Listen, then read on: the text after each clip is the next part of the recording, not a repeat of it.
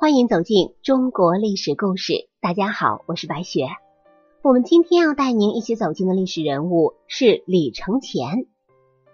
对于中国古代皇室亲情，大家最多的感受应当用四个字来形容，那就是天家无情。在至尊之位面前，发生了太多兄弟相残、父子相杀之事。但凡事总有例外，历史上也有皇帝对儿子。掏心掏肺的。历史上宠爱太子的皇帝是谁？有人会说康熙，毕竟他对应人种种的照顾，大家是有目共睹的。但康熙比起唐太宗，那可就差远了。唐太宗原本只是秦王，玄武门之变登上了皇位。历史上对于这个事件，多认为是李世民逼父杀兄，认为李世民冷酷无情。但相比于自己的兄弟，他对自己的儿子那可好的没话说。首先，古代皇帝继承制度多数都是嫡长子优先，只要嫡长子不是白痴，当然了，司马衷例外，那这个嫡长子就一定要继承皇位。用一句话总结，那就是立嫡不立庶，立长不立贤。继承皇位一般都是嫡长子优先，然后就是嫡子，再者就是庶长子。最后才是庶子。唐太宗和长孙皇后有嫡子三人，分别是李承乾、李泰、李治。李承乾是嫡长子，出生的时候是唐高祖李渊赐的名，字面的意思就是继承皇业、总领乾坤之意。再加上李世民和长孙皇后感情深厚，不管怎么说，李唐江山的继承人大概率就是李承乾。所以，唐太宗继位之后，立马就立李承乾为皇太子，作为大唐帝国的储君。唐太宗对他也是抱有很大的希望，认定他是自己最合适的继承人。从生出来的那一刻起，就已经视为储君了。一岁成为衡山王，五岁成为中山王，八岁就成为了太子。这个速度足以见李世民有多喜欢这个儿子了。而且李世民对这个继承人也是下了很足的功夫，为他聘请了定国最好的老师教他知识。李承乾聪明好学，也没有辜负父亲的厚望，尊师重教，有事儿还能替李世民分担政务。但凡皇帝外出，李承乾就留守监国，打理的那叫一个井井有条。如果事情按照这个趋势发展，大唐未来的皇帝肯定是李承乾莫属。贞观四年，李世民让李承乾一令听讼，并且把一些事交给东宫上启，并且让李承乾相机决断。明眼人都知道李世民是在培养储君，而此时的李承乾也不过才十二岁。贞观五年，李承乾生病，李世民请道士为李承乾祈福。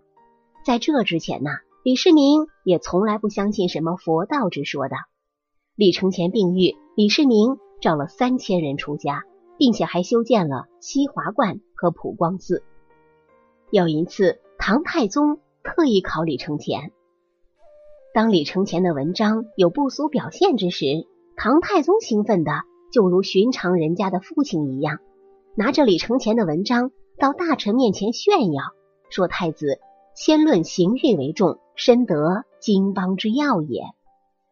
李承乾年少英才，又是嫡长子，将来唐太宗百年之后由他继位，看起来是最合适不过的了。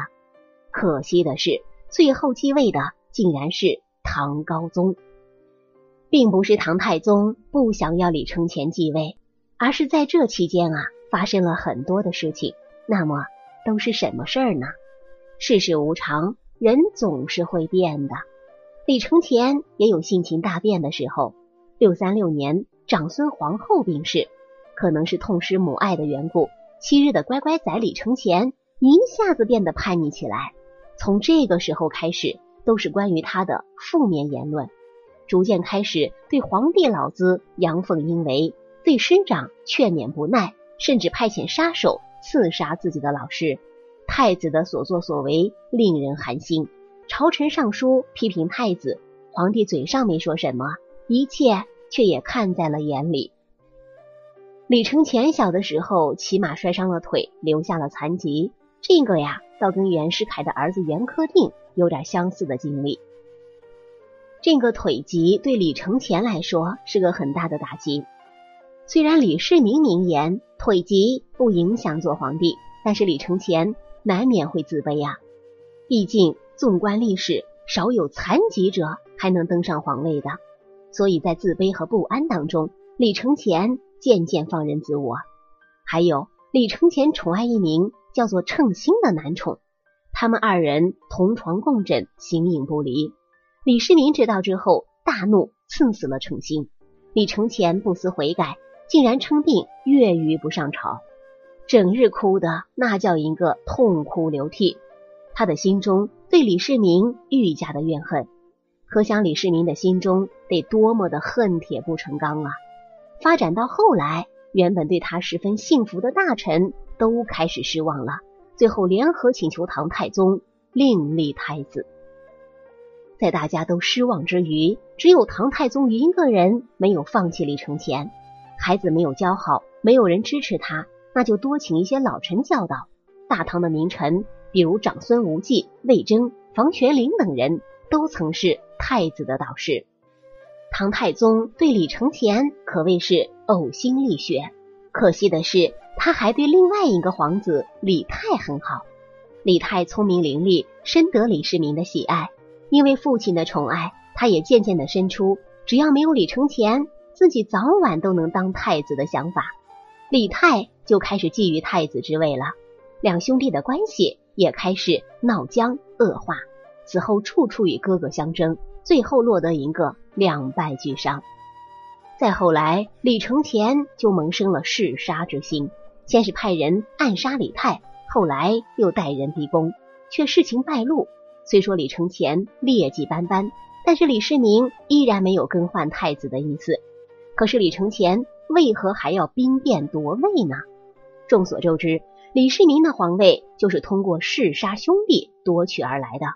虽然李世民勤政爱民，但这也为后世传递了一个很危险的信号。自隋朝后到李世民这一代，就没有太子能正儿八经的顺利登基为帝。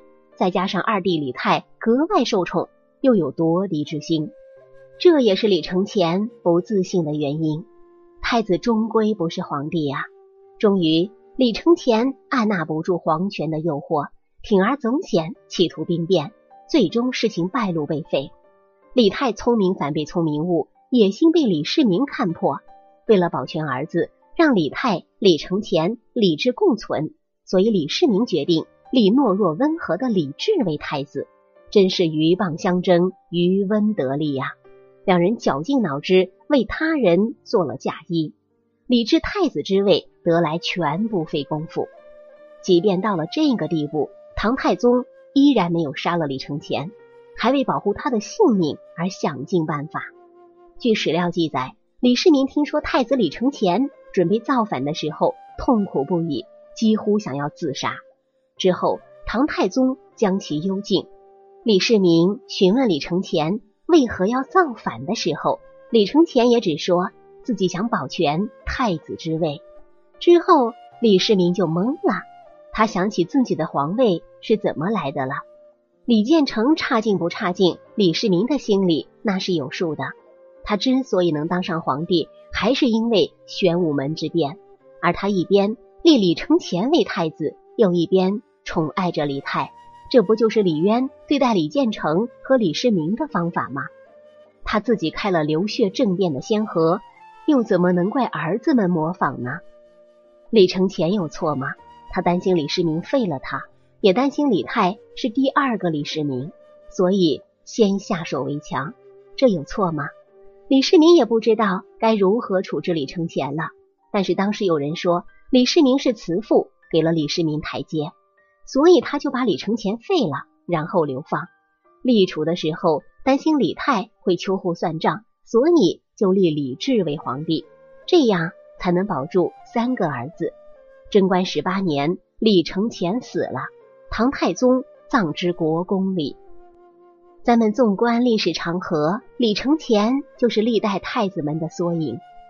古代的时候，虽说是嫡长子优先继承皇位，但是自秦始皇到溥仪，正统皇帝有四百九十四位，嫡长子继承皇位的比例不到五分之一。